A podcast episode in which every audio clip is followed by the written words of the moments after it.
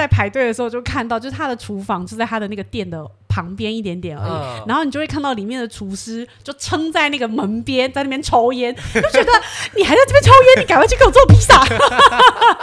对。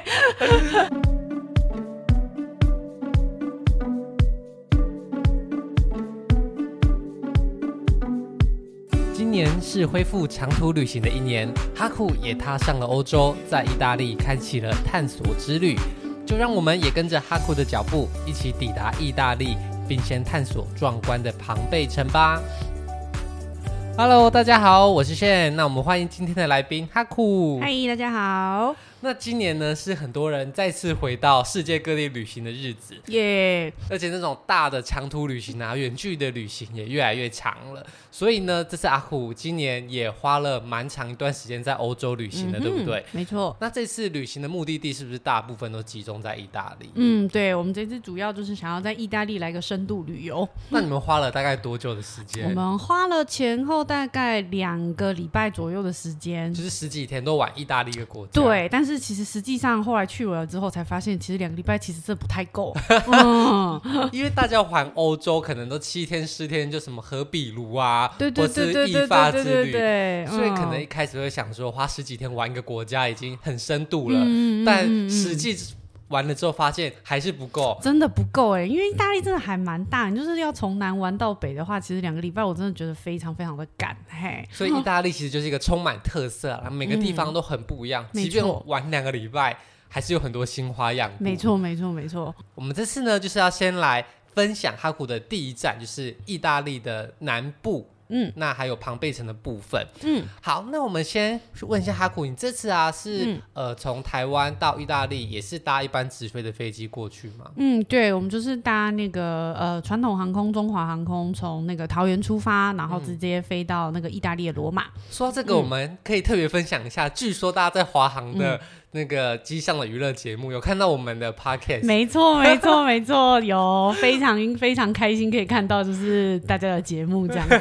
我在那个华航的那个公司人员感说声感谢 哦，感谢他们，感谢他们。而且我们当时还看到旁边是那种哦解锁地球啊，还有一些很厉害的节目，就想说天哪，把我放在这么厉害的节目旁边，没有你们值得，你们值得。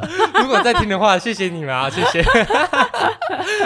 那你这次坐中华航空啊？那你是搭乘他们什么样的舱等呢？哦、呃，我是搭他们的商务舱。哦、对，嗯。那你觉得他们的商务舱搭起来感受如何？嗯、呃，他们就是如果说是中华飞呃欧美的长途的商务舱的话，这种比较大的机型，其实我觉得他们的那个硬体设备真的还算是蛮不错的。嗯，那中华的话，这一年来给我的感觉就是疫情恢复后，我觉得他们在软体设备上面真的也蛮积极的，有想要去做一些改变。是，嘿，对，嗯、可能就是有一些竞争对手的出现还是怎么样？嘿，对，但是我觉得今年这样飞下来的话，我觉得中华的那个像是飞机餐哎、呃、的部分，我觉得他们。表现的真的蛮好的，嗯、嘿，对，所以值得推荐。可以，可以，我觉得值得推荐。那这次因为你们去一行人嘛，其实从经济舱啊、好经济舱、商务舱都有人搭乘，没错。不过大家印象好像都还不错，嗯、不是因为他们有放我们节目 才 没有打广告的嫌疑哦，请大家不要误会。对对对，还没有收到华航的钱。那所以呢，这次应该。现在已经比较少考虑那种转很多次的转机了，对不对？对，因为现在毕竟也是有一点点年纪了，就是能少转机就少转机，就是直飞的话，就是一趟可以就是直接到达，觉得这样其实还蛮好的。对，而且不过，而且他们的班机时间其实还不错哦。嗯，没错，是深夜出发，没错，没错，没错。所以其实深夜出发有个好处，就是你上飞机之后很自然就可以睡觉。没错，没错，没错。而且飞到欧洲是时间是往后。对，所以其实你飞十几个小时，但是到那边的时候刚好只是隔天的早上七点。没错没错，大概就是对早上大概六七点的时候，嗯、所以就是其实如果说你有在飞机上好好的睡一觉的话，其实你到那个欧洲那边，等于你这一天的时差，你基本上是可以呃快调整回来的。对，就等于其实你只是睡了一个很久的觉。没错没错没错，你过去还是早上七点。没错没错没错，赚到对赚到赚到半天的时间。对，所以大家如果选择班机的话，这个时段飞去欧洲，其实时差、嗯。问题并不会那么严重，没错。那你觉得飞欧洲有没有什么需要特别注意的？比方说要注意好飞机上的保暖啊，还是睡眠的部分要？嗯、呃，像我自己本身是很难睡的人啦，所以就是其实我是有去找那个家庭医学科的医师，就是拿一些调时差的安眠药。哎、啊，对，那种安眠药不是那种会让你就是要睡长期或者是成瘾的那种，啊、它真的就是单纯可以让你比较好入睡。啊、对对对，所以我觉得如果有需要的话。这个大家也可以去找一下，就是家庭医科或是精神科医师的话，他们其实都还蛮。乐于帮你就是开一些就是调整时差的一些安眠药，你会比较放心，也可以睡得比较好一点。对，因为这个时段呢、啊，就是要让人在飞机上好好的睡过去。没错没错。所以如果你没有睡的话，嗯、在那边可能就会对。一整天如果要开启那个旅程的话，其实是真的有一点辛苦。嗯、嘿，对。那就给大家一些非欧洲的小建议喽。嗯嗯。那再来呢，就是抵达了意大利。那我觉得欧洲给很多人的印象就是机场可能很忙碌，然后效率不彰。对。然后。入境麻烦，要排队排很久。对，尤其是意大利，感觉是我每个国家都可以说，尤其是法国，尤其是西班牙。是，所以意大利的机场也是这样子吗？哎、欸，意大利的机场它确实也是很繁忙，因为毕竟它是一个国际性又是一个世界性的一个大机场，嗯、所以我们去到那边的时候，确实也是有非常非常非常多的旅客。嗯，对，然后机场又很大，所以你有的时候会一时之间就是不晓得你应该要往哪里走。嗯，对，所以排队排入境的移民官这些都会花蛮长的时间。嗯，人是蛮多的，但是因为现在就是台湾有那个就是可以哦，晶片对使用晶片扫描。所以虽然你会觉得，哎、欸，前面的人看起来好像还蛮多的，但是其实那个移动的速度非常的快。哦，是不是有规定，就是只有特定几个地方才可以？对对对对对，台湾是其中之一。有上新闻。没错没错没错。所以你用那个晶片护照是不会经过人，就是移民官本人的。对，就没有经过移民官本人，哦、就有点像是台湾现在的自动出入关。哦。哎，就是一样，就是刷你的护照，帮你拍个照片，嗯，然后你就可以出去了。那这样真的快很多。对，因为好像听说就是这个晶片的话，它是跟台湾就是已经有我们台湾的资料，啊、所以基本上台湾。同意就是哎、欸，我有这个人，哦、那所以意大利人说 OK，那这个人来了，那我就放他进去，这样子。这也是台湾护照的好处。没错，我记得我有一年去米兰，那时候还没有这个晶片通关，嗯、或者是米兰的机场没有。我光排那个入境的移民官呢、啊，就大概就排了两个小时。真的，因为我回程的时候就是刚好呃，就是大家可能还是要稍微注意一下，就是意大利还是有一些比较用功的地方，就比方说那个机器很容易坏掉之类的。对，呃、就是大家如果说要就是。出入境的时候。不要看到就是前面就是很多人，你就不排。你要找那个确定一直都有人通过的那个机器去排队。就算人多，你就排那个地方就对。那个没有人的机器，通常大概都是坏掉，你就会一直卡在那个地方。然后卡到最后，可能意大利的海关人员就会说：“哦，那不然你要不要去排人工的？”所以我就尝试着想要去排人工，看到那个人潮，Oh my god！我还是立刻再回来，就再排那个人很多的，还好后来就顺利的进去了。对对对对对。所以如果你要依照他们的人工。通关的路线啊，嗯，那可能真的要花蛮长一段时间，可能真的花两个小时，我觉得应该是不意外。对啊，大家可以想象，你在机场光要走出那个机场就要花两个小时，对啊，所以其实蛮累人的。嗯，那如果你今天飞到欧洲的机场，或者是意大利的那些机场没有这个晶片通关的话，或许你可以考虑一下，是不是走有晶片通关的机场？没错，没错。嗯，好，那顺利抵达机场啊，那也离开了移民关之后，有没有觉得？踏上罗马机场的感觉就已经不一样，还是在机场里面？在机场里面的时候，就是因为毕竟到处都有像是那个呃警察啊，嗯、一些留守的人员啊，至少都是，而且大家都是买了机票花钱进来的，嗯、所以大家就是确定这边不会有小偷跟扒手。嗯、当你一踏入机场的时候，你就会开始觉得、嗯、Oh my God，好害怕！这个人，这个人现在靠近我是要干什么？每个人都变坏人的感觉。没错，每个人看起来都好都好危险哦。那到罗马机场啊，因为你们第一站其实就要直奔南意拿坡里了嘛，对不对？对。那你们的交通方式是方便的吗？算是蛮方便的，因为意大利的铁路系统其实凭良心讲是算是很发达的。嗯、那你只要就是呃在网络上面就是预先先查好，你只要不要遇到他们的罢工，嗯、那其实基本上你的交通应该是没有什么太大的问题。其实就是轨道都有铺到了啊，实际上车有没有在上面？对，这个就可能大家要随机应变一下。但理论上你要从 A 点到 B 点都是有铁轨的，没错没错没错，都是铁轨都可以到。嘿，对。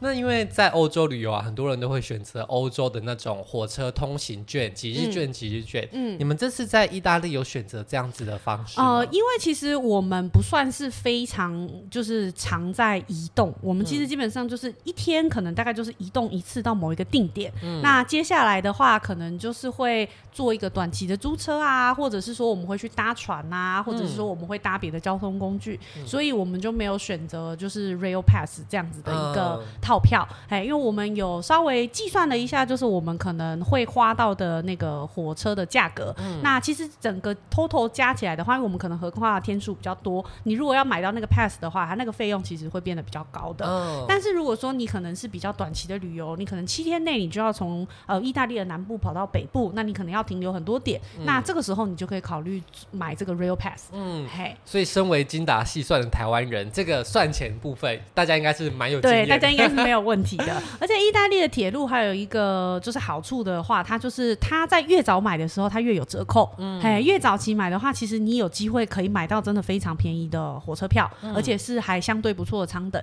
那在这地方的话，也会推荐就是各位听众，呃，在铁路这一方面的话，请大家交通费不要太节省，嗯、因为呃比较贵的票，它也是有它的道理。相对可能罢工，它就。比较不会那么常罢工，哦，嘿，也比较不会有误点的问题，哦，嘿，对，所以可能 A 点到 B 点会有不一样的班次，就对了。对对对，它有很多，因为意大利的铁路公司也是非常的多。那可能大家比较知道的就是那个他们的国铁，嗯，还有那个 Italo，嗯，嘿，对，大概比较知道大概就是这两个。对，那这两个公司都是属于比较大型的，嘿，大家就是如果之后要去意大利旅游的时候，我觉得可以优先从这两个公司去做选择。嗯，对，那可以稍微买好一点的舱等。嗯、那买好一点的舱等的好处的话，当然也就是旅客的形态可能也是会比较好一些，哦、就比较不会龙蛇杂。对对对对对对对，嗨、嗯，如果万不得已你要坐比较长途的车的话，比较不建议坐那种就是没有座位的车。哎、哦，最好还是买那种有指定席的。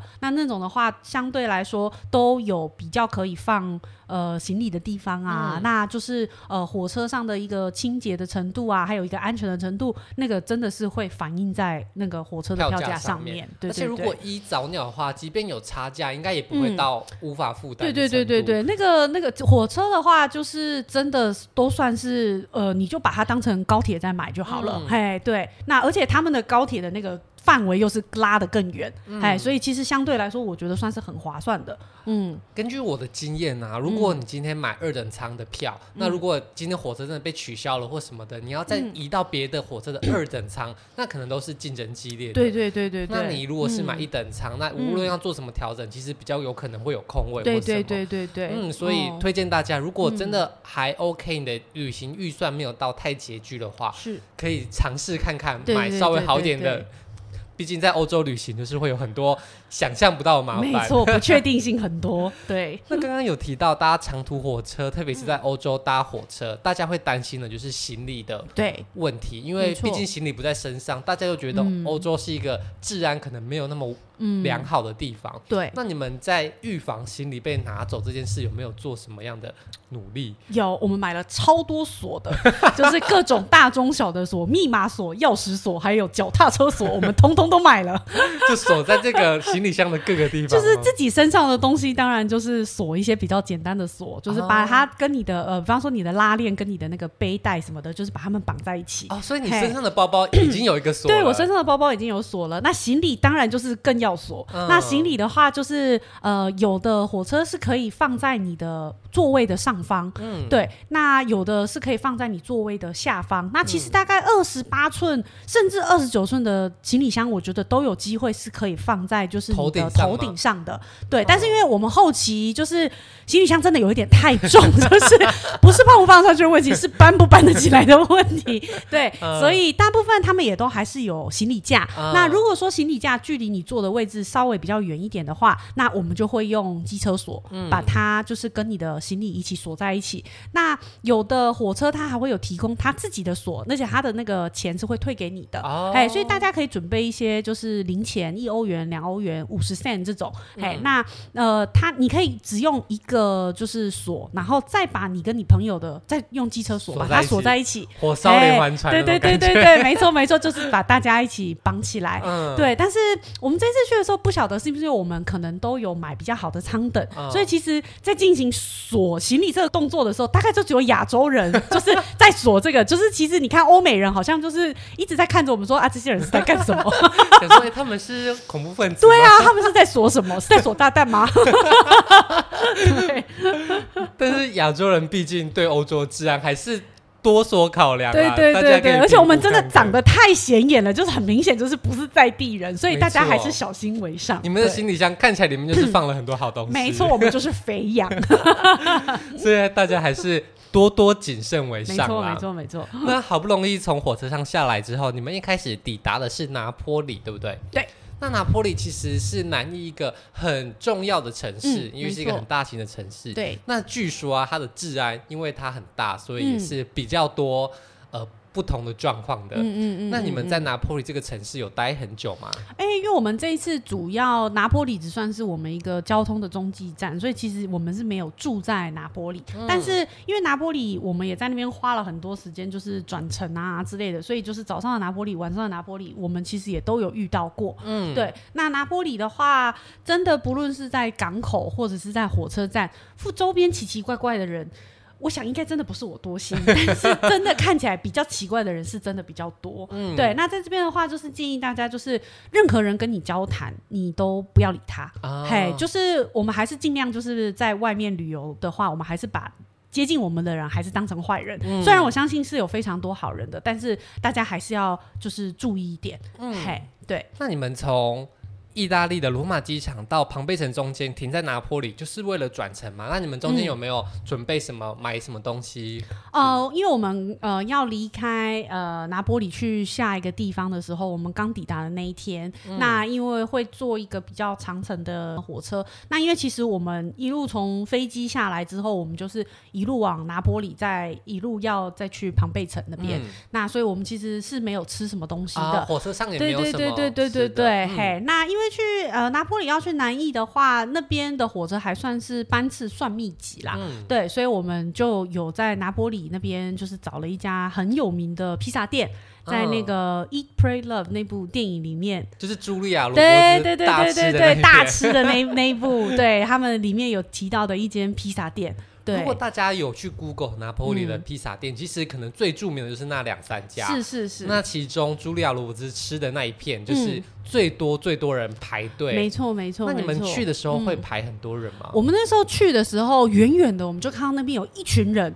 然后我们就想说，这群人在这边干什么呢？嗯、然后靠近一看，想说，哇靠，原来全部都是在等这间披萨店的人潮。嗯、对，这个人潮真的是蛮夸张的。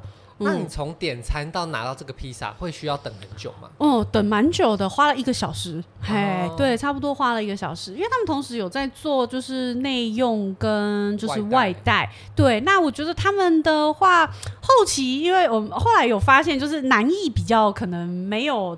规则就是他们可能就比较随性一点，对，在北艺的时候，我们可能就比较不会遇到这种就是排队比较乱七八糟的这种状况，哎，但是在南艺的时候还蛮常遇到这种，就是排队没有一个就是呃路线，对，没有人来指挥，然后对，没有人来告诉你要怎么排，对对对，就是你要自己想办法。那这样对于专业台湾人来说不能忍受，对，没错，你就会觉得哦，怎么这么乱，然后就是搞不清楚就是他们的动线呐，哪哪里要领餐呐，然后就是都没有。一个 sign，你知道，就是啊，对，你想说要不要请我来帮你们管秩序？真的。然后还有就是你会在就是在排队的时候就看到，就是他的厨房就在他的那个店的旁边一点点而已，嗯、然后你就会看到里面的厨师就撑在那个门边，在那边抽烟，就觉得你还在这边抽烟，你赶快去给我做披萨。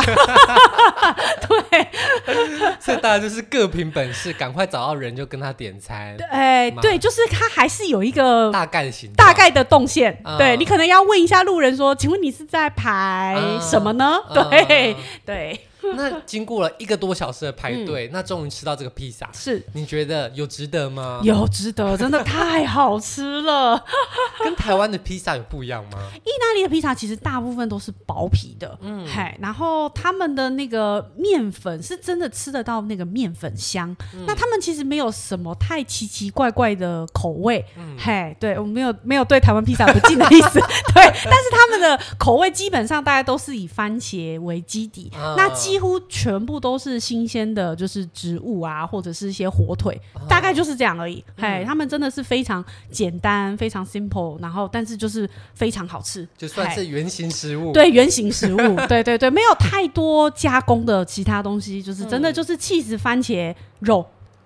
大概是这样。其实他们的披萨，我看很多人，欧洲人、美国人，他们是一人吃一片。对，那你们也是吗？我觉得可以耶。对，我觉得其实到后期，我们一个人大概真的可以吃掉一片披萨，我觉得应该是没有问题的。就是以台湾女生的食量来说，我觉得可以耶。因为其实它的披萨皮真的很薄，嗯，对。所以你其实吃的都是料比较多，对对，不会像在台湾吃一个个人披萨一样这么的多面粉的感觉。对，而且因为像我们刚刚说的，就是它的料其实没有像台湾就是摆的，就是满满满的那种。料，它真的就是很简单，就是刷了番茄酱，可能铺了起司，然后再撒几片奥勒冈叶，类似像这样，或者是几片腊肠、几片火腿，对，不是真的都不是那种满满满的那种状态，对。所以其实它的原料啊，相对来说是比台湾单纯很多，嗯，但是因为它每个食材本身都很新鲜，没错没错，风味很浓厚，所以你一口吃下去可能。层次还是很丰富的，对，就是会真的蛮惊讶，就是跟台湾的披萨真的吃起来是，我觉得真的可以算是两个东西。嗯、觉得咬下去之后，就好像站在南艺的。没错，没错，没错，真的非常非常那个口感，真的是非常的缤纷。对，看到意大利农夫。对。那结束完在买披萨行程之后，嗯、你们应该就前往庞贝了，对不对？对对对。那要如何前往庞贝呢？嗯，就是要这个的话，就是算是我们这一趟里面唯一有搭到，就是他们比较呃 local 的一个那个火车区间车。对，就是他们的区间车，嗯、就是没有指定座位，你也买不到指定座位，嗯、就是它就是对，你就是把它理解为台铁区间车的感觉。嗯、可是因为你们是刚到意大利嘛，是所以你们身上应该还是有很多行李，对不对？对。那会不会觉得很痛苦？有，觉得超害怕的。对，因为到庞贝其实是一个很热门的景点，所以火车上应该人都是超多的。对，而且那一条线路好像就只有。这一条线路，就是你要往南义，嗯、你要从拿坡里前往南翼的话，你可能也只能搭乘这一两条的线路而已。嗯，对，所以其实呃，因为毕竟拿坡里是一个非常非常大的都市，那南翼其实人口也是蛮多的，所以你如果要往来的人，大概基本上都要搭乘这条就是区间车。嗯，对，所以那个车是很挤的。嗯，对，然后你又提着一大行李，没错，就会很有点害怕，很害怕，然后又一群亚洲女生。就是站在那边，真的是超级显眼的。就是上面写着“抢我，抢我”的，对，好可怕。那实际上搭乘的经验是还 OK 的吗？嗯，还可以，但因为我们真的还蛮小心的，我们就是七个人把所有的行李箱就是围在我们的中间，我们应该真的算是人多，所以有那个气势在。对，所以大家你如果要抢，可能也不是那么好抢，所以可能。就放过我们了。那后来在庞贝城，其实它就是有一个火车站，就是让到庞贝城的旅客下车的地方。嗯嗯嗯。那下了车之后，你们这个行李要怎么处理？你们就是一路拖着跟着你们去旅行吗？我们就是呃。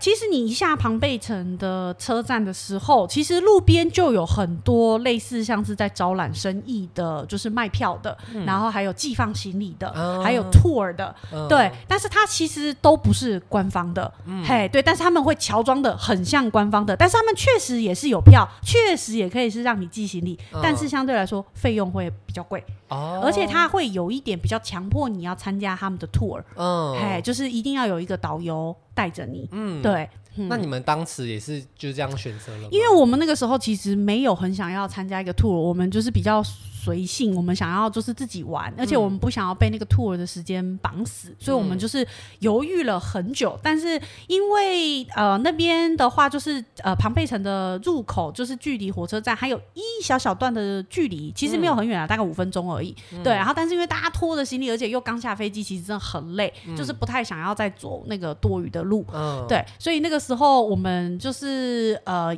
就有遇到人，就是跟我们讲说，呃，因为其实他们的那个人员。我们在台湾也有看到，就是有网友分享，嗯、但是后来我们才发现那个不是官方的，啊、对，嘿，那就是网友有分享说，哎，这边确实是可以买票可以寄房行李的，啊、对，那我们看到我们就想说，好吧，那不然就呃就算了，就算了，我们就呃，但是他本来一开始是要我们去买 tour 的，但是我们犹豫很久，然后我们一直在那边就是查资料，对，他后来才说好，那不然他就是。呃，卖单张的 ticket 给我们，嗯，对。那一开始本来是跟我们讲说，一个人是二十一欧。嘿那呃，因为我们总共有七个人，那他说后来说票没有这么多啊，他就是说那先卖给我们五张，那剩下的在我们直接到官方那边去买。嗯，对，然后，后来就就改口说啊，因为你们人多，所以我卖你们十九欧，一个人是十九欧就好了。嗯，然后我们就寄了行李，因为你不不跟他买票，他也不让你寄行李。嗯，对。然后那个时候他就跟我们讲说那边没有办法寄行李，嗯，对，我们想说好吧，那我们就就只好寄了。那寄的话，一个人是六欧的一个费用。嗯，对，那结果。我们后来我们就买了票，我们去了庞贝城的官方的那个售票看，发现哎，它本来就只要十九欧啊，哦，所以它其实票没有变比较贵就对了。他一开始跟我们说二十一欧，哦，因为他没票了，所以他知道我们会去买票。哦，所以他才让对，哦、是的。以欧洲人来说，算是精明了。嗯，对，算是精明。他有想到这一点，他可能想说，这群亚洲人可能会回来 argue。对。然后后来我们又发现，哎，那边其实是可以寄放行李的，哦、真的哦。再大件的行李你都可以放，因为他们有一个办公室，就是让你放行李的。哦、那他们的收费也是六欧吗？免费。当然，对，因为他们确实是有就是 locker，但是 locker 的话大概可能只能放一般的登机箱，最大概就是放登机箱。所以我们一开始进去的时候看到那 locker，想说啊，好啦，这个地方可能真的是不能放。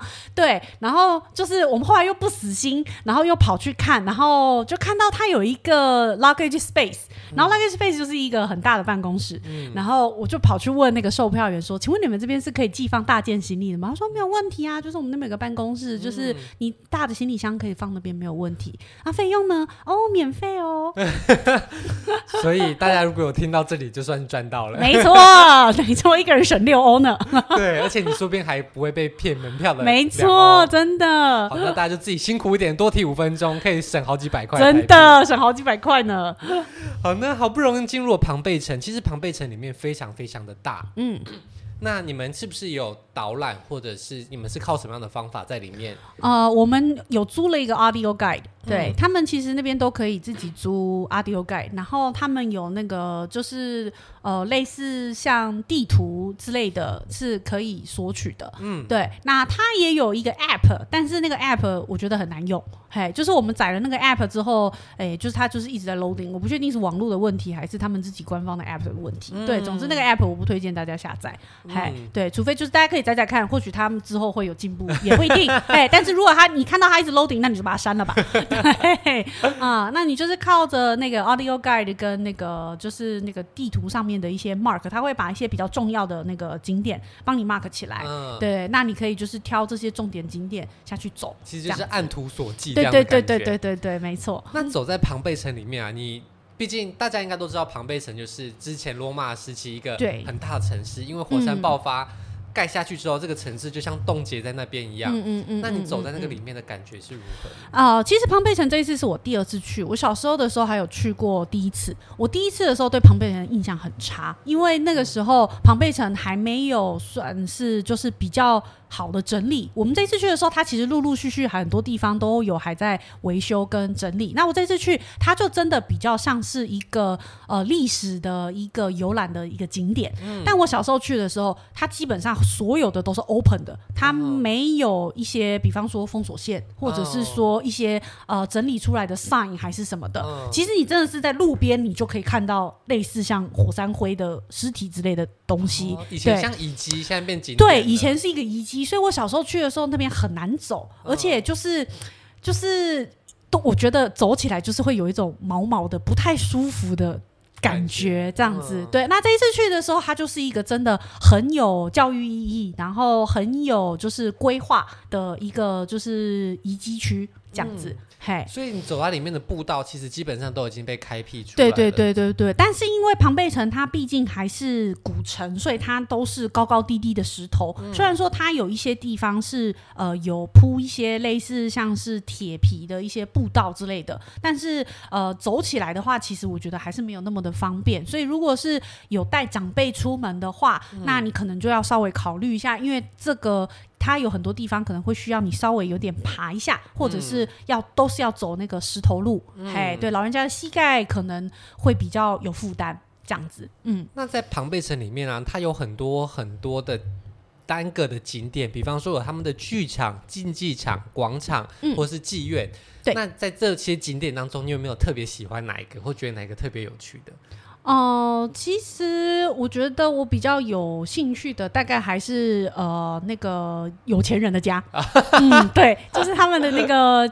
呃，保存的，因为刚好庞贝城那个时候就是火山灰的时候，它保存的比较好的，反而是有就是比较有钱人的部分。哦，对，所以那边的那个房子比较完整。有一区，它的那个就是有好几个人的，它就是谁谁谁谁的家，谁谁谁的家。哦、对，那那边的话保存的比较好，你可以看到就是比较多的东西。嗯，那你就会看到那个时候想说，哇，在这么这么这么久，就是一两千年前的时候，有这么漂亮的一个。技术跟这么漂亮的一些装饰之类的，嗯、我会觉得就是这个是我让我蛮喜欢的一个部分。所以可能你进去，你还是可以看得到墙壁啊、屋顶跟他们的是是是。装饰品，甚至是有一些绘画或是一些马赛克拼贴的一个瓷砖，甚至他们后来有整理了一些可能稍微比较还原它可能原本是一个小花园啊，还是怎么样子的一个那个形态。对，就真的有可以穿梭回去那个年代的感觉。没错，没错，没错。那拍照的话，有没有去哪个地方特别好拍？哦，到处都可以拍。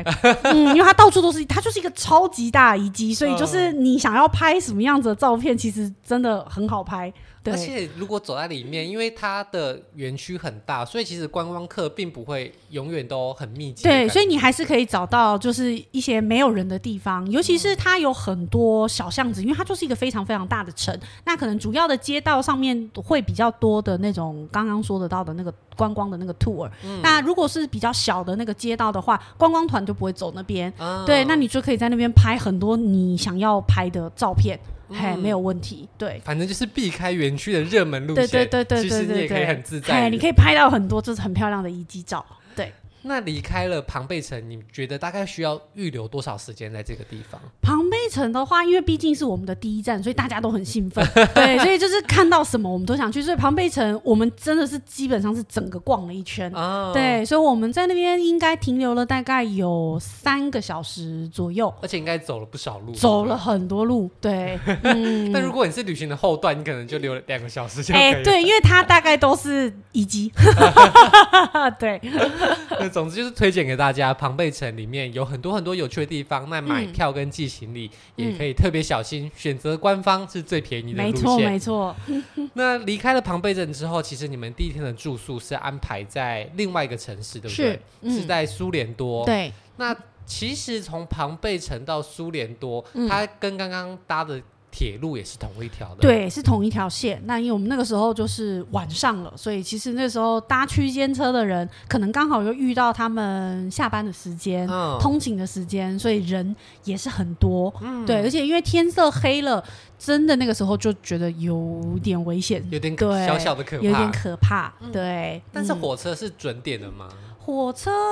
呃，因为它有点像是呃，就是来了走，来了走，所以它的时间还算是密集，大概可能有的可能十分钟，有的可能二十分钟。嗯、那我们刚好错过了一班就是比较快的，就是那个区间快。哎，对，区间快的车就比较好。哎，但区间快的那个票价会比较高一点点。对，但区间快的那个。那个车子相对来说就比较干净，人也比较少，嗯，对，所以如果大家有去的话，可以选择区间快，嗯，对，那区间车的话就是站站停，那站站停就是谁都可以上车，嗯，对，那那个时候区间车的那个整洁什么的，也就是比较不好。哎、嗯，啊，人也比较复杂一点。嗯，对。所以大家就自己评估看看哪个时段比较合适。对，然后也会建议大家就是可能搭这种呃，不管是之后可能去别的地方搭地铁，或者是搭这种区间的火车的话，请大家就是不要站在那个门边，哦，因为有人有可能会在下车，在火车要开的时候。把你的东西抢走，他就跑了。哎、哦，对，所以千万不要站在门边，就是要站在比较难被 approach 嗯，没错，没错，没错，没错。对。那最后回到苏联多的时候，其实已经是晚上了。嗯。那是你们在意大利的第一个晚上。是。那你们当下走在夜晚街头，提着行李，感觉是怎么样？也是非常的害怕。即便是苏联多，即便是苏联多，也是非常的害怕。嗯、对，因为苏联多的火车站出来之后，到他们最热闹的地方，要走一小小。段大概也是十分钟左右的路程，嗯，对。那火车站附近真的都还是欧洲的火车站附近，可能真的都还是比较龙蛇杂处的一个地方，嗯，对。所以出来的时候，就是真的还是要很小心，嗯、嘿，对。而且苏联多它好像是一个很陡峭的城市，没错，没错，没错，对。所以在拖行的时候，也有可能会遇到很大的问题，嗯，是。好。那哈库的第一天的意大利之旅就到这边，先暂时告一段落。如果呢，想要继续跟着哈库一起在意大利旅行的话，那就记得持续锁定我们的节目喽。好，那我们今天节目就先到这边，大家下次再见喽，拜拜，拜拜。如果喜欢今天的节目，现在赶快拿起你的手机，在 Apple Podcast 或 Spotify、KKBox 按下追踪关注频道，才不会错过每周最新的节目哦。还有，打开 IG 追踪旅行无用良药，每天提供你新的旅游选择和节目补充资料。我们下星期见，拜拜。